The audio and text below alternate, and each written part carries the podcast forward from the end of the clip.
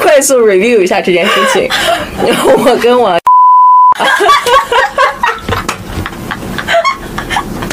快速 review 下嘛讲？干嘛讲？快速，刚刚这个可以逼掉。快速 review 一下这个事情。我跟戴戴女士约了这个演出，大概是在两周以前，然后当场呢我就买了票，结果她好像忘记付款。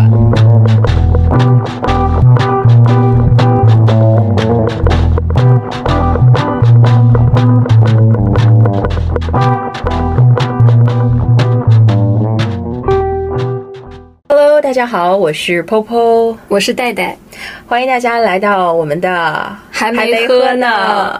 这周的主题是随伴随着我们今天的一个非常新鲜的经历展开的。一些对于我个人来说非常复杂的一个经历，对于我来说非常纯粹的 一个经历。是一个什么经历呢？今天我们去看了一个一个一个戏剧，对，嗯，它是一个新形式的戏剧，叫做《白兔子和红兔子》。兔子，简单给大家介绍一下这个剧啊，它是伊朗作家南星苏雷曼波尔他的一个作品。因为这个剧呢要求我们不可以剧透，所以今天的整个录音也完全没有剧透，大家大家可以放心听。对我们，但是我们在过程中会分享一些我们观看的感受，但是我们尽量保证在这个过程中不会呃透露这个戏剧中可能牵涉到的一些内容什么的。对，而且它是一部独角戏，完全没有导演。这个演员会在呃上场之后跟观众一起开启这个剧本，而且一个演员呢一生只可以演一次，所以还挺刺激的。对的，而今天我们这个演员，可以说演员的名字吗？婆婆发出了痛苦的哭声。我觉得可以说吧啊，我觉得是可以说的。他都卖票了，都都 charge 我三百八了啊！这一句话声音好大，音量炸开。说到钱就坐不住了。嗯，是是我个人非常喜欢的单口喜剧演员，呃，宁佳宇老师。嗯嗯，对。然后呢，因为今天是母亲节，所以呢，我携我妈、咱妈以及我的闺蜜女士共同前往。当然，其实说实话，因为作为因为我个人是非常喜欢宁佳宇老师的单口喜剧，他的专场我就看了三次。所以我对他的个人表达是非常有信心的。但是呢，其实今天我去之前还有点忐忑，因为我觉得我其实对于他的表演是稍微有一些些说的太委婉，就是有点捏把汗。好，我说完这这把汗确实也该捏。对，嗯，这现在就是心情现在有一些复杂。对我当看到那个宁老师走上台的时候，迈着那个紧张的小步子，对，那个手臂僵硬的走上台，然后接接过考试装在密封袋里的考卷一样密封袋，紧张的样子，能够看得出来，他确实没有什么经验。但我觉得作为一个中年人，嗯，就是勇气可嘉，对，能够挑战自己。嗯啊，希望听到这里的宁老师，你不要就是太难过。嗯，他可能就听到前面你在讲那几句时候就已经退出了，已经关闭。对，不听不听不听不听。啊，呃，我觉得这个首先我们俩就是我跟戴戴有一个共识，就是这个剧本其实是非常嗯好的，写的非常有深度，而且能够感受到作者在写的这个过程中，他是有投入了自己真正的心血。他不是说我很浮躁的、很肤浅的去写一个能够交差或者能够给我带来一些收入的一个任务的作品。他是这个作者在真正的剖析自己的内心，抒发自己最真实的那种、最脆弱的，或者说最不能够、呃不敢去公开示人的那那部分感受的。嗯嗯，没错。而且我觉得他的呃本子，包括他的表演形式。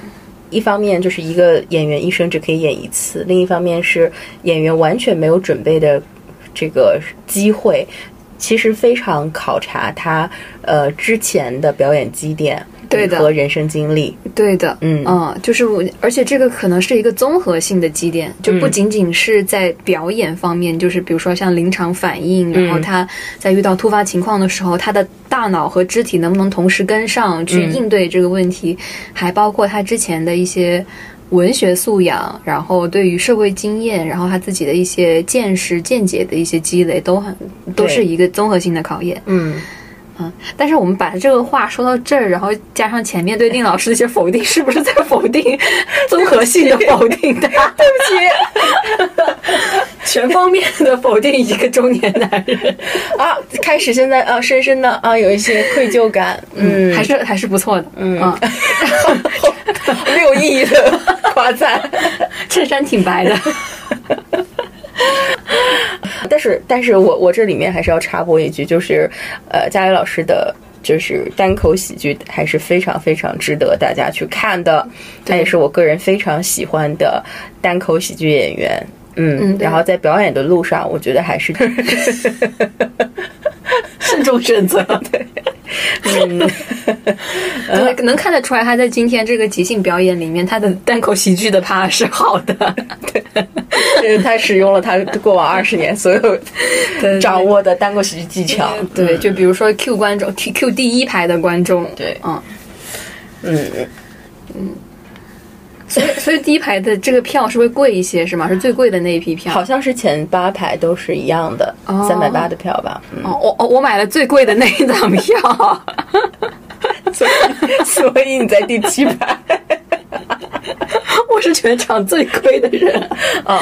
这个故事不会前面的前面的人都都是升仓升上去的，是没有人买三百八。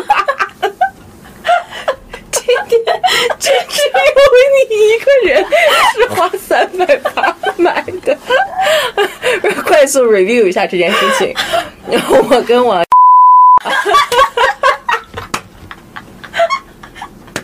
快速 review 掉马甲，掉马甲，快速，刚刚这个可以逼掉。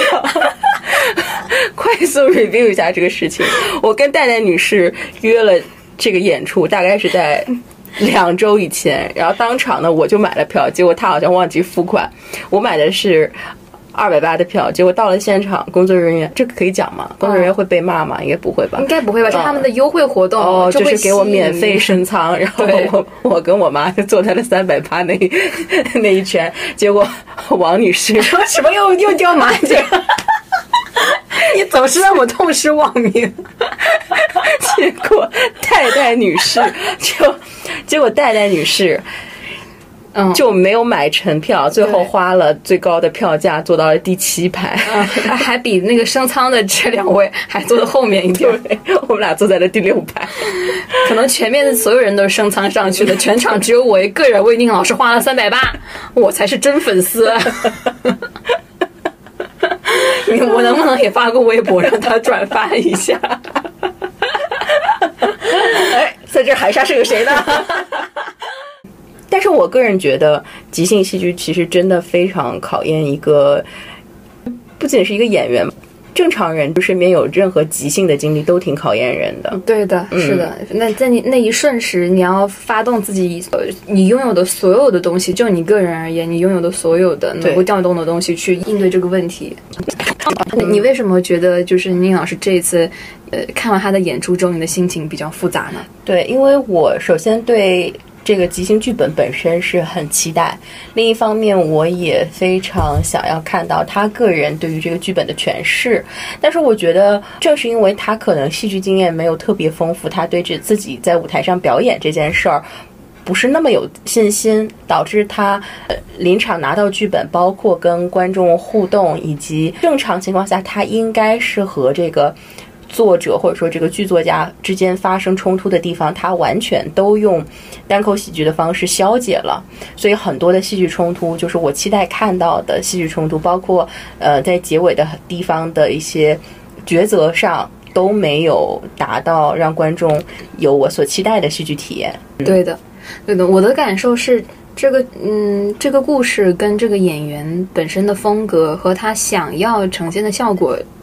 是不不兼容的，嗯，就这个故事，它啊，它当然它的这个表演的那种自由发挥的空间是很大的，嗯，但是我感受到的是，这个演员他对于故事其实没有一个很透彻的理解，嗯，所以他把它变成了一个嗯。吐槽风格的一个表演，嗯。他全程就一直在吐槽这个作者写的这个故事很奇怪，嗯。嗯，然后好像是并没有完全的接纳嗯。这个他想作者想要传达的东西，嗯。所以呈现出来的那个最后的效果也很奇怪。嗯。我觉得我预想的他最后的结尾应该是一个会让人心里觉得很唏嘘的一个结尾，对，对，但是不知道为什么既不好笑，也不唏嘘。也不会让人觉得那种余味悠长啊，就莫名其妙的就结束了。但是我觉得这里面其实还存在一个呃身份的问题，可能我我我揣测啊，可能佳宇老师是想以一个单纯的单口喜剧演员的方式去呈现它，但是作为观众来讲，可能希望一个更丰富的就是人格的东西，而不仅仅是一个单口喜剧演员，可能。他内心预设了一些观众对他的期待，导致或许啊，导致他可能拼命的希望这件事儿是喜剧的。我那我觉得话，他可能是自己没有清楚自己的立场，就像是我觉得他在剧本以外散发的一些话题非常零散一样。他我觉得他可以以他现在的这个态度吐槽的这个态度去对待这个剧本，我觉得这也是自由发挥的一个一个方式。但是他一定要。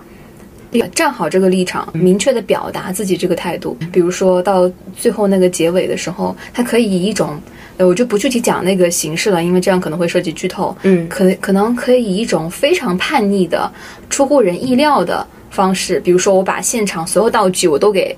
砸了，毁了。我我并不认同你这种无病呻吟式的那种，呃，这种思考，觉得就是什么要是要死要活的，我就不这样觉得，我就是要活在当下。我不认同你这看法。嗯，我觉得这样也是可以的。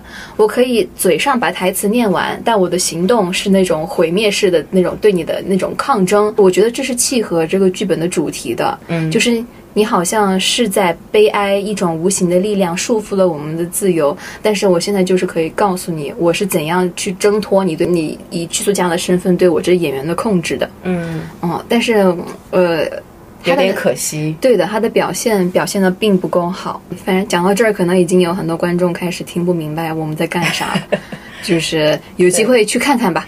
反正我觉得这个剧本是值得一看的。对的，然后买一百八的票，挑你喜欢的演员，不要像我一样买三百八的票，然后跟二百八的人坐在一块儿，真是气死我了。但是我觉得即兴戏剧还是需要很强大的这种自我认同。首先，你要对于自己有很强的信心，然后你你对角色要有很强的信念感。是的。而且他们，他就是你要相信我自己在演的这个东西是合理的，嗯，能够说服观众，并且引起他们共鸣或者是大笑的，对，才能够演下去。我觉得还是挺难的。是的，说起这个，让让我就是我觉得聂老师他演的东西很难得的一点，就是他至少确实是有些东西，他的一些吐槽的内容虽然零散，但是确实还是引人发笑的。嗯、我觉得引人发笑还是一个很不容易的能力呢。对，就是他的喜剧能力是很强的。可能我们对于这个戏整体的期待，可能是在一个另外的方向上。嗯、对的，我个人我也认同你的观点。我觉得他以一个喜剧的方式去拆解它是可以的，但是最后就是没有打到观众的一个重要原因是，可能他自己心里也没底。他只能用这些形式上的东西去推着这个剧本走，到最后可能在那个当下，或者说在舞台上，由于他想要顾及的东西太多，我个人认为他是理解这个剧本的，但是我觉得他可能没有诠释好这个本子。他可能他的一个职业本能是观众得觉得我好笑，嗯，他就很怕场子冷了，可能会这样。我觉得会。嗯，可能会这样，就怕包袱掉地上了，画掉地上了，没人接住，观众没笑、没响啊，那就很尴尬。他可能怕这个。对，我我我曾经也也有一次想要尝试即兴搞笑来着，在我的一次演讲比赛中，这是一个即兴演讲的环节。在这个环节里面，通常演讲者会被给予从一分钟到十五或者是二十分钟不等的这样一个时间区间里面，你需要在这个区间里面准备好一。一篇完整的演讲稿，嗯，啊，围绕他给定的一个主题，给两到三分钟的演讲。我当时抽到了一个什么题目，我不太记得了，好像是跟 pride 骄傲，嗯，有关的，好像是这个，嗯。然后我当时讲了一个笑话，笑话的具体内容我也忘了，因为你知道人的大脑对于一些伤痛的记忆是有 屏蔽功能的，我是真不记得当时讲了什么了。但是当时讲完之后，台下就鸦雀无声，没有一个人笑，评委就是那种。冷冷的盯着我，然后下来之后，我的指导比赛指导老师就对我说了一句：“It's not your thing”，意思就是你下次别讲了。幽默不行，对我幽默不是我的风格，所以说我觉得他他至少能够让观众能够笑，还是也还是很厉害的。那所以你你有在这样的，尤其像公开场合里面的，像这种需要你即兴反应的，或者像演讲比赛这种，你有就搞砸的经历吗？搞砸的经历不多，但是我可以分享一个好玩的。对，之前有一次比赛，因为最后那个环那个比赛就是我已经是呃在前一场决出是冠军了，所以我算是表演赛，但还是要接受 Q&A 这个环节。当时的这个 Question Master 然后就说。I'm running out of good questions，我就没有问题可以问了啊，他已经累了，所以他说我给你的问题就是你问其他两个评委一个问题，就是评委偷懒，然后突然间反客为主了，让你对，所以你的反应是，我觉得说的也还挺 cliche 的吧，我就说三年前我作为大学组的选手和我现在作为。青年组的选手是完全不一样的心态，当时也分享了一下，我觉得这三年我的变化，心态上的转变。我我给评委的问题就是，那你对于这个大学组的选手，两位评委有没有什么想要跟他们讲的？问的就是这个。他们就是从不同的，就是从不同的 identity 或者说 perspective 会有不同的感受嘛。当时就是问了这个，是真的让你问评委问题啊？对，让我甚至还有一个评委回答我。天哪，肯定我没有办法。你说我问什么问题，就是真的很难。我觉得他们会觉得你很可爱的啊，就够了。是的，可以的。但是，但是我觉得即兴演讲这个环节还挺锻炼人的。是的，非常锻炼人。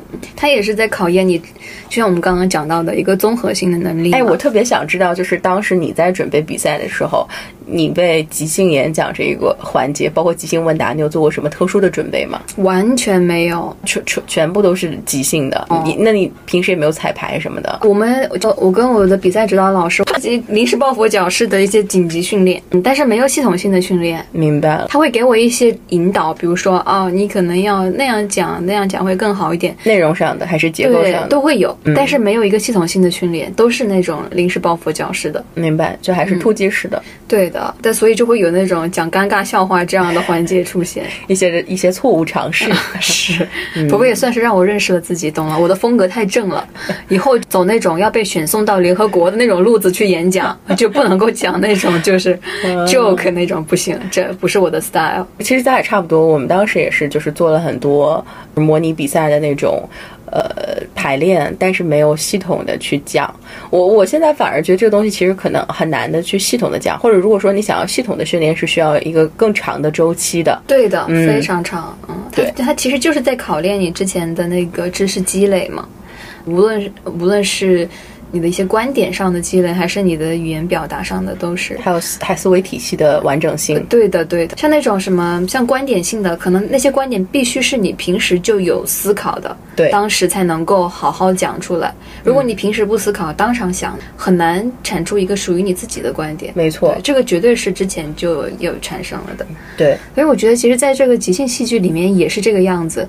你向观众产生的，你去呈现的那一小时、一个半小时或或者是两个小时的演出，其实是你整体的人生经历的一个缩影。嗯，你的所有的观点、你的知储备知识体系、你的思维的方式，都会在这一个半小时里面向观众进行一个呈现。嗯，而对他如何进行整合，就是一个即兴演专业演员需要去学习的内内容。我非常同意。我觉得不论是即兴演讲还是即兴戏剧，它有点像。就是乔布斯说的那个 connecting the dots，嗯，就是那些点一定是你生命体验当中出现，或者说你曾经有过的呃思考，可能不是完整的成段的，但它一定是存在过，哪怕可能是一闪而过的一个事情，但是它一定是在你的人生体验当中，你在阐述和迸发的时候才有可能被利用到。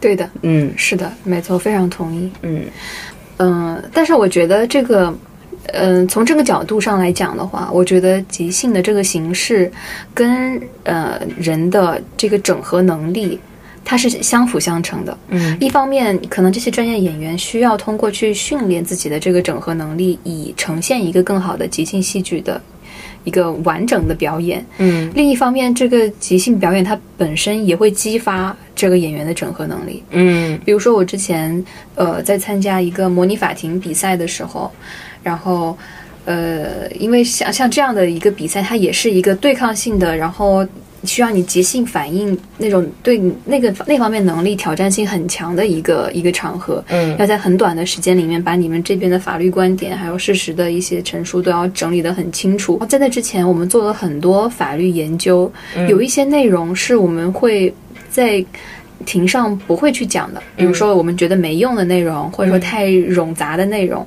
但是有的时候你被法官或者是仲裁员提出一个问题，你的脑子里面一些你曾经以为是 trash 的一些东西，会突然间就 connecting the dots 那样，就跟你其他的一些信息联系起来。嗯哦，这个信息我可以在这儿这么用。嗯哦，原来它应该是这样发挥作用的。嗯然后你再讲出来，你就会发现，其实你曾经经历过的那些东西，它都是一直在那儿的。嗯，对我，所以我觉得它这两个东西其实是会互相促进的。那你这个让说到这个让我想到，我我会觉得，其实比如说，嗯，高考的写作，它本身就是有点违反人性的。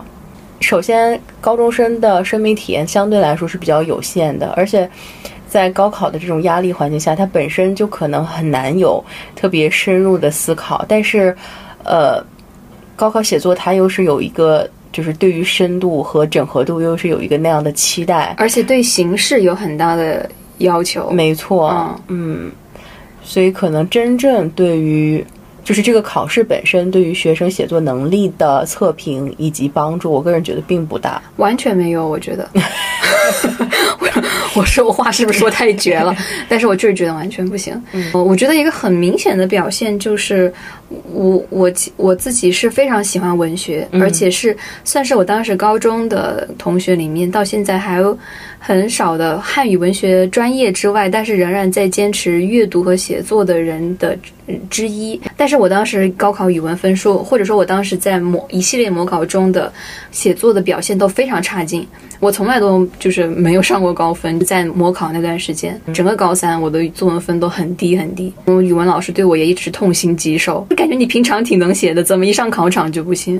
呃，这个，嗯，我不太了解现在的高考的题目是什么了，你了解吗？我觉得没有太大改变吧，没太大变是吧？说的好像我们已经过了高考多少年，我觉得不会有太大改变的。还是有几年了，说不定现在风向变了。反正我们那个时候就是是写的是那种呃，就是内容和主题都是以歌颂为主的嘛。嗯对，其实那个真的很难写好，嗯而且。呃，老师们会教你各种各样的方法，就是呃要这个样子写，阅卷老师读起来会快，技巧大于内容。对的。然后就是告诉你要怎样分段啊、每一段第一句怎么写，后面你们怎么怎么写。慢慢的，我觉得它已经完全脱离了就高中生去表达观点的一个东西了。我真的不知道该怎么去形容它这个形式，但是至少对于现在的我来讲，我觉得它是对于文字的一种亵渎。哎，那说点好玩的吧，就是之前的不好玩没有那么好玩。就是你之前不是有说到你本科的时候有做过即兴戏剧吗？哦，对的，嗯，我本科的时候对于话剧的、呃对戏剧的所有形式都很感兴趣，所以我在话剧团也待过，然后在，嗯、在即兴的话剧团也待过，嗯。嗯，在在即兴话剧团的时候，我们每一天的训练内容就很有意思。除了一些基础的训练，比如说锻炼你的反应能力这方面的，我们会有一些很基本的训练，比如说，Yes and 哦，这个其实是已经是我们主呃主训练内容了。啊。基础训练，比如说就是大家围在一起拍手，啊，然后拍两下，下一个人就要说一个词，比如说我说晴天，晴天，天晴，晴好，好人，就是首尾接龙啊，对，就是要这样，就是其实也是在考你的反应能力嘛。但它是一个很基础的。然后大家可能在这个动作这过程中要加动作，比如说先是拍手，然后要加上跺脚，然后可能会换成什么其他动作什么，就是让你语言然后肢体都协调起来。对的，啊，就是考你的反应能力。我，我记得我记得有一个这样子的，然后，呃，还有一些主要的一些训练内容，就是表演形式上的了。嗯，参加就是一些正式的表演的内容了，比如说像飞鸽传书，飞鸽传书就是你先叫观众，嗯，呃，呃，就是说一些。嗯，你现在关键词对关键词，或者是你现在想一句什么话？嗯，比如说有观众就会说那个臣妾实在做不到，就这种网络流行语。明白。然后那个台上的主持人就会把这个话你记下来哈，臣妾实在做不到，然后揪成一团，然后就丢地上啊。然后下面好再来一句，然后比如说再来一句什么，就是宁老师表演的还不错，就是 也是这样的，就是每个人就是会呃让观众。随性发挥，嗯，然后收几个十几个纸条吧，丢地上，嗯，然后就。那个让让那个演员上来表演，然后他们就是可能会先给他们一个情景，比如说现在这情景是一男一女要分手，嗯，然后你们开始演，然后他们演了一段那个什么，就是演到演到什么时候，可能就会被 Q，或者是有一些什么其他的流程，嗯，他们就要捡起地上的纸条，比如说那个男生就是会拉住女生，好，你要跟我分手，那我现在就我只有一句话对你说。然后捡起纸条，就是这猪蹄真好吃，就是会这样飞鸽传书。对，然后，然后，然后那个，但是这句话就是你们不能光搞笑就完了，你得把它合理下去。比如说那女孩可能。就比如说日常场景中，嗯，男孩分手最后一句话是“这猪蹄真好吃”，可能女孩就会很吃惊，然后男孩就会说：“你你想想，我们第一次在一块儿约会的时候，那个猪蹄，呃，就是是怎么，我们是在什么什么地方吃的？然后你还让了一块给我，我知道你没吃饱，但是你还是让给我了。我当时觉得你是个特别好的女孩，嗯，然后女孩就被感动了，就又犹豫啊，那我们是不是不要分手？嗯，然后他说，呃，可能就是怎么样？那我有一句话对。你说，然后女孩也捡起一个纸条啊，因为是一句新的话，可能是也是很离谱的，嗯，但是也要把它合理化下去。你说这个，我想起来，我有把这个即兴游戏用到就是课堂上哦，是吗？对，特别有意思，就是讲定语从句。对我印象特别深刻，就是定语从句，就是比如说，呃，我会让他们先说，呃，这个一个人名，比如说你最想跟谁一起去看电影，然后写一个人名，大家就是都。交上来一堆纸条，不同的人名分上一摞，然后呢，呃，在这个问一个问题，比如说你最想做的职业是什么？大家就写不同的职业，然后又上来一摞，然后最后一轮就是这个，如果说今天啊，这个你就放假了，可以休十天，不用写作业啊，你最想做的一件事儿，大家就啊又写了一摞，然后最后就从这三摞里边分别抽一个，就比比如说可以抽到什么 Harry Potter is a Policeman who wants to eat hamburger，这个定语从句，这里面也有一些即兴的美。对对对，我觉得就是即兴，其实可以应该得到更多的推广这种形式。嗯，哎，我觉得你你这样一讲啊，其实这个即兴这个形式，呃，它给我们带来的一些新鲜感，可能一部分来自于它的那种荒诞感，嗯，跟现实生活产生的那种。拉扯感那种张力，没错，可能这就是为什么他的无厘头。对，我会我们会觉得它有意思，可能就是来自于这个，就是是它跟现实是脱离的。嗯，它可能缺乏逻辑啊，或者是呃，就是会突然 pop out，给你那种一个很大的惊讶啊什么的，但是。呃，虽然说它本质上是这样，嗯，但是它跟生活很像的一点就是，身处在这个即兴环境里的演员，他必须要去寻找一种合理性。没错，嗯，他要去努力的从这个混乱无序的环境里面去寻找到我们怎样，就是能够让它建立成一个呃圆润的，然后可以讲下去的一个故事。没错，嗯，而这个是即兴的一个核心的精神，就是常说的 yes and 的精神嘛。没错，嗯嗯。说到这个，就是今天宁老师在这方面就做的不太行。他是 OK，but 他不是 Yes and。你完美的评价了今天的这场演出。嗯，我个人觉得，其实他的这个荒诞，呃，除了他有喜剧感以外，其实也是现实生活的投射。嗯，就是人生本质其实就是一场没有彩排的。即兴即兴演出，对，嗯，对，在很多情况下，你就是只有，比如说你见到一个呃陌生人，你们开始相识，然后到接触，很多时刻都是只有一次的，嗯嗯，所以确实很难拿捏这个度。你怎么样跟这个人相处，然后怎么样能做到完美？所以可能有的时候你也要放下心里的一些预设，对，其实你其实应该要想的是。Yes and 就是要 and 之后的内容才是应该要我们应该放在心上去想的，而不是我曾经留下了什么尴尬的事。就希望宁老师 也继续在演完了即兴之后学会这个精神，嗯。不要半夜 痛哭，而且我特别希望他可以再尝试，因为我我特别希望他可以把他特别独特的风格，就是运用到戏剧的舞台，只不过他他可能需要更多的体验吧，I don't know。他需要学习，嗯，咱们俩是不是太好为人师？就是一直在教训他。为什么？嗯，这这确实是就是。但但我反正我有理由教训，我花了三，我是全场唯一一个花了三百八不是唯一的人。吧？不一定是唯一啊。嗯，总而言之，可能或或者有的时候你对待即兴戏剧，或者说对对待即兴场合，你把它放轻松，有的时候可能也是一个不错的办法。嗯嗯，比如说如果。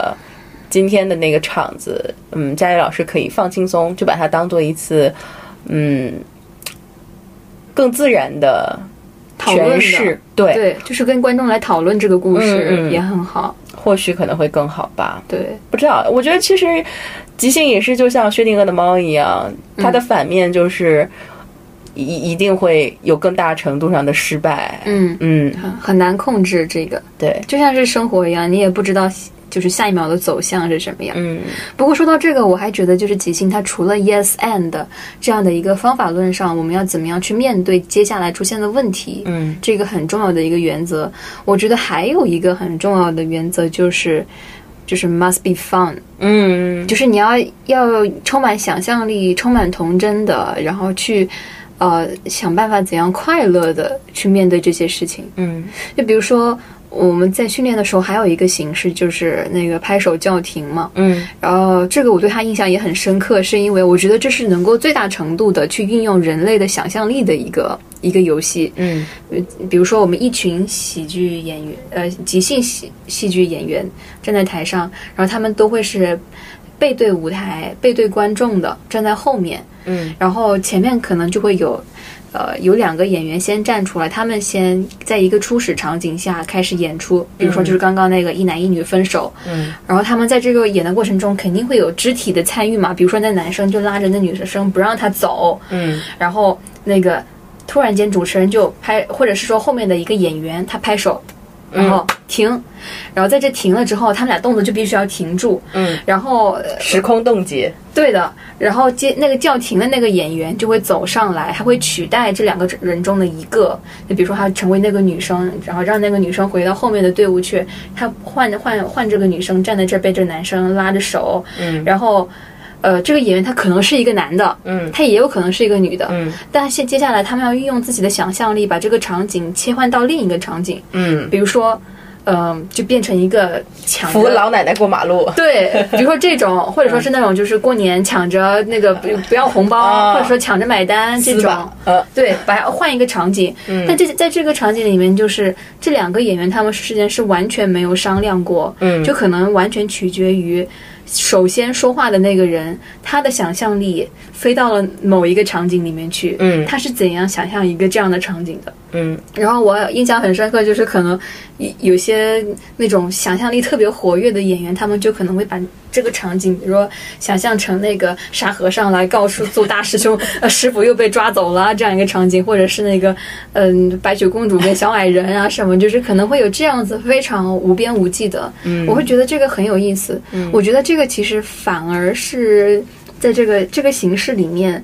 呃，最它它可能是跟 yes and 同等重要，但是可能有时候更重要的一个原则就是 must be fun 嗯啊、我们并不是说是一个在交代任务，想要完成一个，呃，就行了，一个这样子的感觉去去演出的。我们必须是想要让它有趣，所以才去演出的。嗯，你这让我想起来那个 Stephen Hawking 说过一句话，嗯，Life would be tragedy if it's not fun。对，好像有点像废话呢。很深入呀，好不好？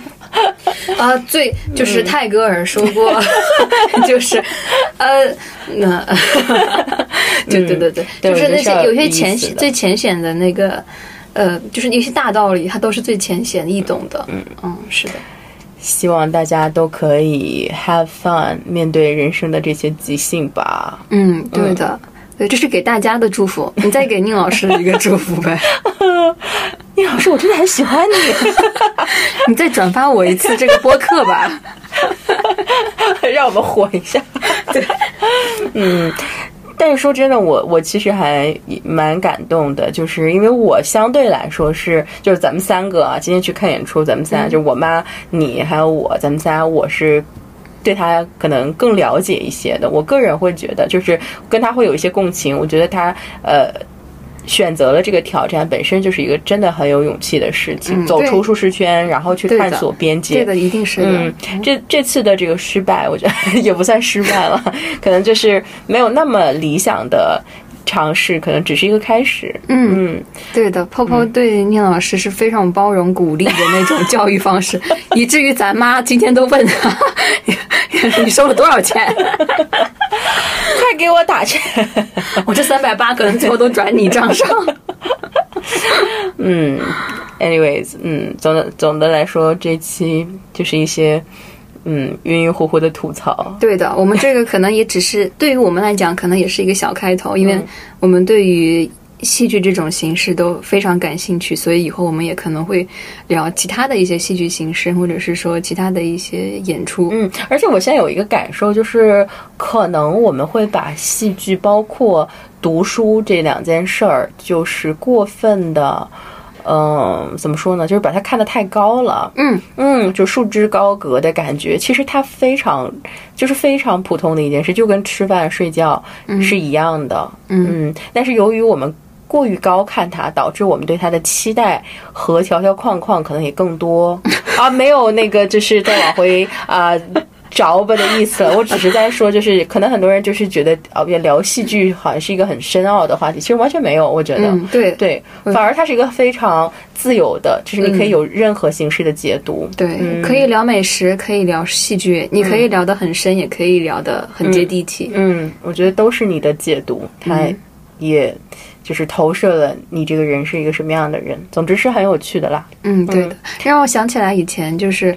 哦，我自己因为也有写一些东西嘛，然后在写小说的一段时间里面，就是有在网上看到一句话，就是好像是一个漫画家说的，但是具体是谁我不太记得了。嗯，他就是说，嗯，大概的意思就是说，其实呃每个人都能够画，都能够写，然后也有很多故事，他们可能看起来就是是内容上有雷同啊，或者是说有人说好，有人说不好，但是你去写的是。是你的世界，嗯，我们其实去聊的那些戏剧，其实也是我们自己世界的一个投射，没错，对，所以它不存在对错，它就是我们对于当下生活，我们还有对于过去的自己的一种一种一种反应，嗯。和一些浅薄的理解吧，还有一些对于大家和对丁老师的祝福。别这样，别这样。好了，那我今天就聊到这儿啦，谢谢大家的收听，还没喝呢，拜拜啦，拜拜。